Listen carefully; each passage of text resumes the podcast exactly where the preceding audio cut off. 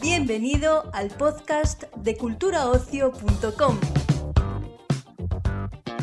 Arturo Valls nos acompaña en este episodio de Cultura Ocio y viene a presentarnos Dos años y un día, una comedia en la que el actor da vida a un famoso presentador de televisión que tras un desafortunado chiste es condenado a prisión por un delito de ofensas religiosas.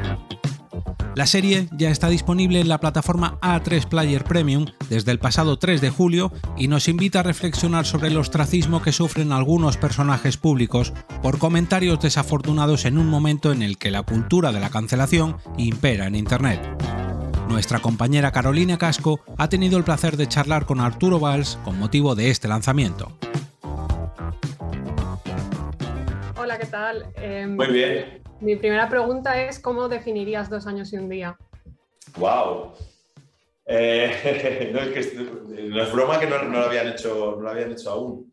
Eh, y no la tenía pensada. Pero bueno, podríamos hablar de una, de una comedia, de una sitcom carcelaria, que ya, ya, eso, ya, ya ese universo, ese, ese, ese escenario ya, ya, ya es diferente.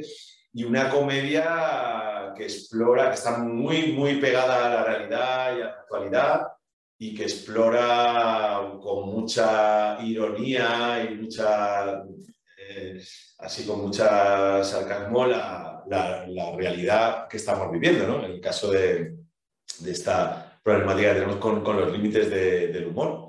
Y, y, y, también, bueno, y que tiene un protagonista muy atractivo, podríamos decir también. Pues hablando de esos eh, límites de, del humor, ¿crees que el humor tiene cada vez más censura? Pues lamentablemente sí, y sobre todo lo que tiene es unas consecuencias eh, desproporcionadas, ¿no? que, es, que, es que, que, es que alguien pueda acabar en la cárcel por contar un chiste. Yo creo que no debería tener tantos límites el humor, que los límites los tendría que poner el, el propio contexto, donde se cuentan, cómo se cuentan, a quién se cuentan. Eh, a, no debería tener tantos límites porque, porque al final es, es, es una ficción, es algo que, que no existe. Eh, fíjate, en el drama, por ejemplo, no hay límites. O sea, tú eh, en los dramas puedes hablar de cualquier cosa, de terrorismo, de, de, de, de pederastia, de, cualquier cosa. Sin embargo, en el humor no, no, se puede. Es verdad que hay chistes que pueden ser ofensivos, pero eh, habría que pedir disculpas y, seguir hacia adelante porque hay cosas mucho más dolorosas y mucho más, trágicas, que ese, dolor, esa ofensa es como muy efímera, muy, pasajera, ¿no? Habría que eh, pedir perdón y, ya está. Entonces, creo que efectivamente estamos viviendo demasiados, nos estamos poniendo demasiados límites. Es verdad también que hay chistes y hay, chistes que ya no se deben hacer, pero por, por propio sentido común, porque la, porque la sociedad ha evolucionado y hay chistes que ya no tienen gracia. No por censura, no porque nos limitemos, sino porque ya no son graciosos. Ya en este, en este momento, en esta sociedad que, ha avanzado, ya no tienen sentido. O sea, que, tiene que poco tiene que ver con todo eso. En la serie en concreto es un chiste religioso y yo pensaba que si esto pasase en la vida real, pues lo primero que se pensaría es, eh, se va a enfadar la derecha, ¿no? Y como que tendemos un poco a ideologizar los chistes. Como humorista, ¿crees que hay que separar, la, hay que quitar la ideología de la comedia o que también se puede usar a veces para mandar mensajes? Por supuesto que no, vamos, yo creo que no se puede hacer bandera, o sea, hay gente que, que fíjate, que, que, a lo mejor ese, ese, mismo chiste te puede incluso hacer gracia, que ese es otro de los límites del humor, la calidad de los chistes, claro, porque hay, hay si el chiste es bueno, eh, de, alguna manera como que ofende menos, ¿no? Eh, entonces, hay gente que le puede hacer gracia el chiste, pero como ideológicamente se supone que mi equipo no puede aceptar ese tipo de chistes, pues me voy a ofender.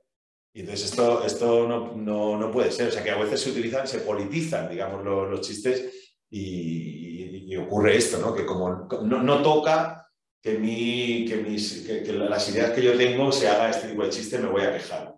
Eh, y, y, lo que está claro y la conclusión que sacamos, en la que ahí sí que eh, lo digo con firmeza, es que nadie debería ir a la cárcel por hacer un chiste, vamos, eso está, eso está claro. La vida de Carlos Ferrer era perfecta hasta que 18 fatídicos segundos la cambiaron para siempre. Que me cago en los límites del humor. Joder, que era una broma. Era una puta broma. Pero al juez, la puta broma no le hizo gracia. Carlos fue declarado culpable y condenado a la pena mínima para entrar en prisión. Dos años y un día. Em, luego también quería preguntarte, tú como personaje público, em, ¿alguna vez has tenido miedo de que te pasase algo similar a lo que le pasa al protagonista? Porque ya hemos visto casos de tweets rescatados de hace años, este tipo de cosas. ¿Alguna vez has dicho, joder, a ver si me van a, cancelar, ¿no? Por algo que diga. No, no, no, no, no estoy a favor de la, para nada de la política de cancelación. Nunca por propio, por, por por, no sé, o sea, nunca, nunca, nunca he traspasado los límites del, o sea, nunca he tenido ese, no, no, me he manifestado así y he hecho chistes, no, más allá de, pues, chistes de calvos, de, de de, o sea, eso es lo que he podido manejar en, en formatos como el Ahora Caigo y que me han caído, pues eso, cuatro tweets quejándose de cómo, cómo es posible, como que no me meta con los no sé quién, con, con los enanos, y he pedido disculpas y, ya está. O sea, no, no, no, no, no, no ha ido más allá de eso. El problema es cuando, eso, cuando un juez admite a trámite una denuncia por, como decíamos antes, por circunstancias que van más allá de la propia, del propio chiste, ¿no? de la propia ofensa. También quería eh, preguntarte cómo, ves la ficción de comedia en España ahora mismo. Pues yo la veo bastante rica. Eh, gracias a las plataformas eh, se han explorado otros tipos de, comedia. pues ahí está Bota Juan, ahí está Vergüenza. no sé, hay, hay, hay, más hay más tonos, hay más registros.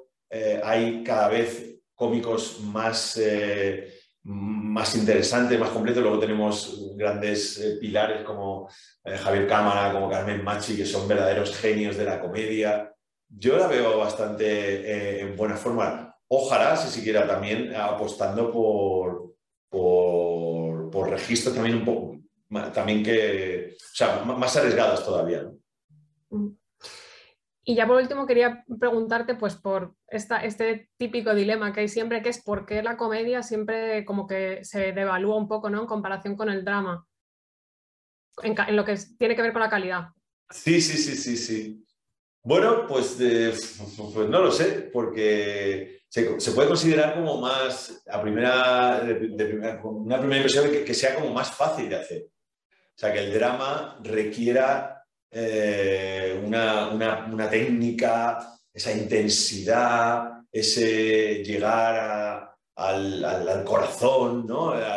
trabajar con los sentimientos, cuando, cuando, la, cuando la comedia también requiere esa, esa, tiene esa dificultad, tiene esos timings, esa, esa técnica, y muchas veces nos ayuda también a entendernos como seres humanos a, entender nuestras miserias, a nuestros dramas. Mm, no sé, eso se, está, está, está, se ha establecido así, que hacer, el, hacer reír es como, eh, pues eso, hacer el tonto, ¿no? Es como el payaso, es como algo que no tiene, como que no tiene mérito, como que, como que no tiene peso. Sin embargo, hay comedia muy profunda y que, y que, y que ya te digo, que, que, analiza y disecciona muy bien al ser humano, a veces mucho más que, el drama, ¿no? que, te, te, pones a llorar y metes unos violines por, por debajo y ya parece que eso es, tiene mucho más valor. Pues esa era la última. Muchas gracias por atenderme y muchas pues gracias por el estreno. Gracias, Carolina. Que vaya bien.